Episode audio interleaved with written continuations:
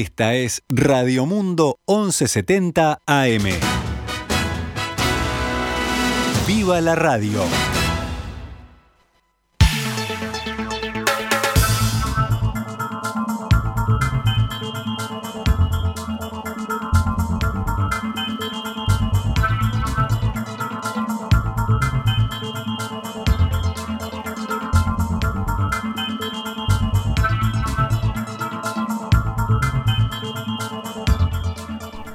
Doce horas 14 minutos, damos comienzo a una nueva edición de Noticias al Mediodía en el aire de Radio Mundo en este lunes 21 de marzo del año 2022.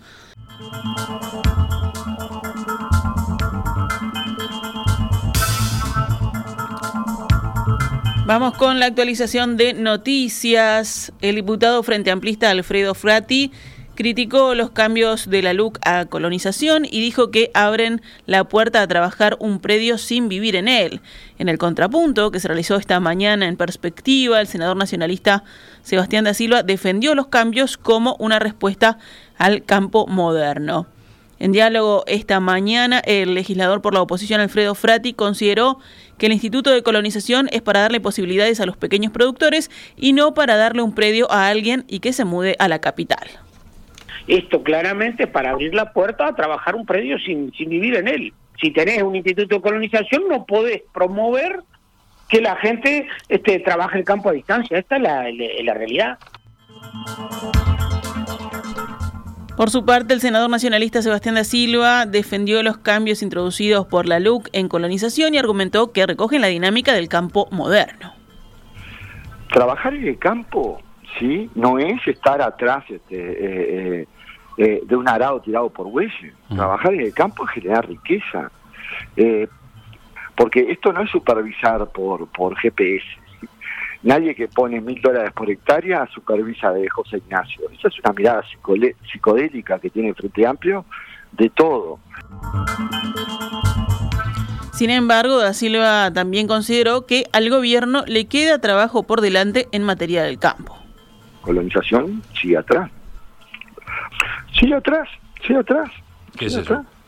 Y no ha terminado de estar a la altura de un, un gobierno campero como el nuestro.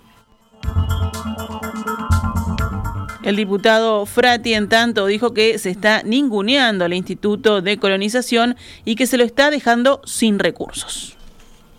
Y que este, lo que se quiere hacer es como pasó en el pasado, ¿verdad? No se le da recursos, por lo tanto llega un momento que se muere de inanición.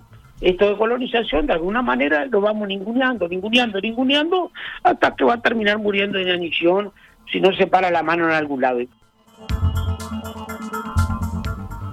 El senador Guido Manini Ríos aseguró mediante comunicado que nunca fue colono, ni tampoco lo fueron su esposa ni su suegro. Recordemos, el pasado viernes el semanario Búsqueda publicó que, según un informe de la Inspección Oficial del Instituto Nacional de Colonización, tanto Manini Ríos como su suegro y su esposa son colonos propietarios de un campo en Artigas. Las autoridades de colonización resolvieron que ese informe no es concluyente y que debe ser analizado jurídicamente. La votación del pase del informe a la asesoría jurídica se decidió por tres votos contra uno. El Frente Amplista Andrés Berterreche quedó en minoría frente a los directores del oficialismo. Berterreche, hablando con el observador, dijo que la situación es clara. No tengo ninguna duda. En el padrón 511 hay una serie de irregularidades que hay que regularizar, afirmó. Ayer domingo, el líder de Cabildo Abierto emitió un comunicado en el que expresa, en las últimas horas tomó, tomó Estado Público un informe encargado por el director Frente Amplista del Instituto Nacional de Colonización, aún no considerado por el directorio de esa institución, en el que se nos atribuye a mi señora Irene Moreira, a mi suegro Roque Moreira y a mí la calidad de colonos propietarios. Según Manini, se trata de una información errónea. El ex jefe del ejército explica que el campo al que se refiere el informe fue adquirido en 1970 por el instituto.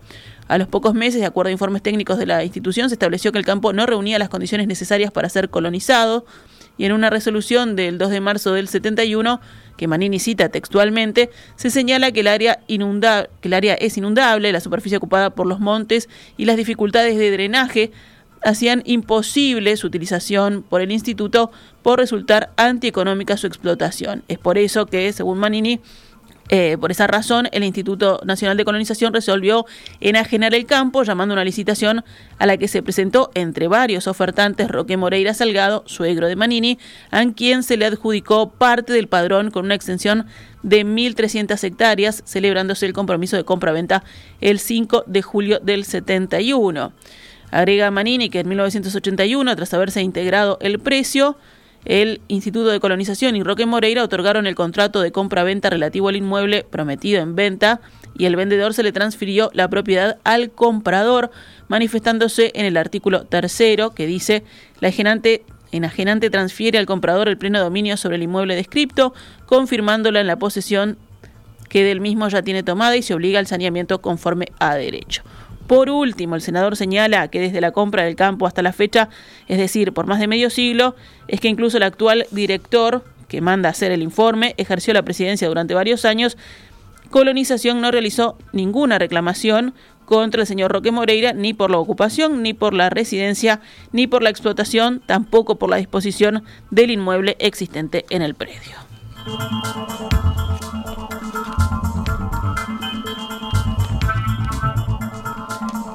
Cambiamos de tema. El Sindicato Médico del Uruguay se declaró en conflicto tras considerar inaceptable la propuesta de las cinco mutualistas designadas para absorber a los usuarios de Casa de Galicia. Un comunicado emitido el sábado por esa gremial señala que las cinco instituciones no respondieron al planteo hecho el 13 de marzo por el sindicato médico de que se mantuvieran los puestos de trabajo de quienes eran empleados de la mutualista. El gremio médico entiende que la propuesta de las instituciones dejaría sin empleo a más de 500 colegas suyos, además de establecer una relación de menos de cinco médicos cada mil usuarios, contrario al planteo inicial de que la cifra fuera 21 cada mil. El Sindicato Médico del Uruguay convocó a una asamblea general para el próximo 29 de marzo, se declaró en sesión permanente y no descarta la paralización de actividades a nivel nacional en caso de ser necesario. 12 horas 21 minutos, vamos con los datos de la emergencia sanitaria. Ayer domingo fallecieron cuatro personas con coronavirus en Uruguay, el sábado fueron siete y el viernes también siete. La cantidad de pacientes con COVID-19 en CTI continuó bajando, ahora son 48, o sea, seis menos que el viernes. Ayer fueron detectados 913 contagios nuevos en todo el país en 7.598 análisis.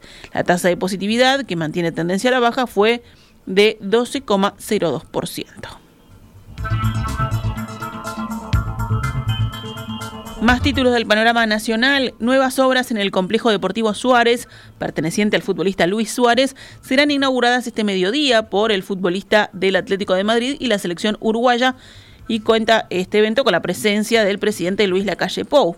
La participación del mandatario fue confirmada al diario El Observador por el encargado de marketing de este emprendimiento, Aldo Villar. El complejo Suárez, ubicado en Shangri-La, añade a sus instalaciones una piscina de 25 metros de largo, nueva sala de musculación y spinning y dos salas multifunción para diversas actividades. Suárez arribó ayer a Montevideo para el partido de la selección contra Perú el próximo jueves, luego de haber jugado los últimos minutos del encuentro que su equipo le ganó a Rayo Vallecano el sábado por la Liga de España.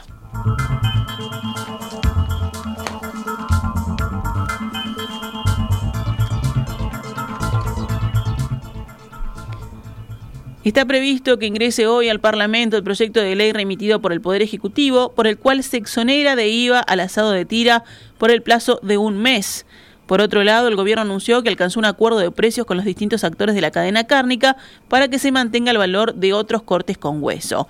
El presidente Luis Lacalle Pou se refirió en rueda de prensa al impacto que el proyecto de ley tiene en el bolsillo de los ciudadanos. El tema de la carne vacuna lo tenemos este, solucionado con ese proyecto de IVA y con el, eh, con el acuerdo de, de no subir los otros cortes. ¿Solo asado? el asado de tira se le saca el IVA y eso va a significar un descenso de varios pesos, no le quiero decir la cifra, pero debería ser en el entorno de los 50 pesos. Según detalló además el presidente, la vigencia del proyecto en principios por un mes y agregó que en diálogo con la ministra de Economía y Finanzas, Azucena Arbeleche, estiman que la erogación que haga el Estado será de más de 650 mil dólares hasta un millón, dependiendo del volumen de carne que se venda en este primer mes de aplicación de la medida. Consultado sobre otras medidas que pueda proponer el Poder Ejecutivo para controlar el aumento de precios, el presidente se limitó a decir que con texto legal y con acuerdo, por ahora el tema es el de la carne. Mañana martes habrá Senado de mañana y plenario en diputados de tarde para votar el tema IVA de la carne. Cerramos el panorama nacional con otras noticias. Ana Laura Rigual, socióloga y docente de la Universidad de la República, denunció el sábado que personal de seguridad del boliche Mandarín Club del Prado le agredió cuando ella fue a reclamar porque no dejaron entrar a su hijo al local. Nicolás García, socio y director del local bailable, afirmó hablando con el diario El País que es todo una mentira y que ayer entregó en la seccional séptima los videos de seguridad y la declaración de testigos que dan su versión de los hechos contraria a la expuesta por la profesional. El caso pasó a manos de la Fiscalía de Flagrancia. Riguá, que ha participado en las tertulias de perspectiva, dio a conocer un comunicado en nombre de su familia en el que señala que sufrió lesiones en su cara, pero sin otras consecuencias luego del control médico correspondiente. La Universidad de la República emitió ayer un comunicado en solidaridad con la docente y rechazó la agresión e invitó a la reflexión ante lo que caracterizó como el clima de violencia vigente. 12 y 25, actualizamos a cuánto cotiza el dólar a esta hora en pizarra del Banco República, 41 pesos con 40 para la compra y 43 con 60 para la venta.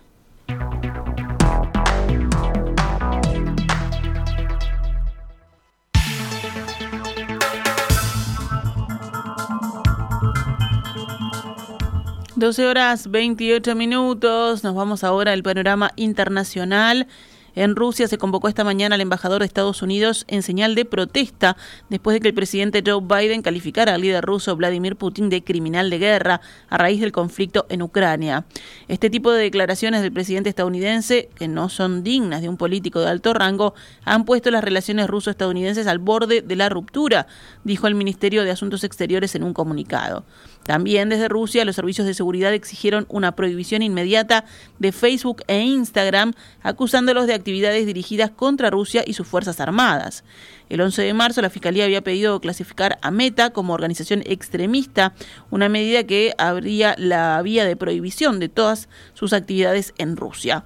Esta solicitud se produjo tras la decisión de Meta de flexibilizar sus normas sobre publicaciones violentas contra el ejército y los líderes rusos en relación con la operación militar de Moscú en Ucrania. Instagram, Facebook y Twitter ya han sido bloqueados en Rusia, donde son casi inaccesibles salvo si se usa una red privada virtual.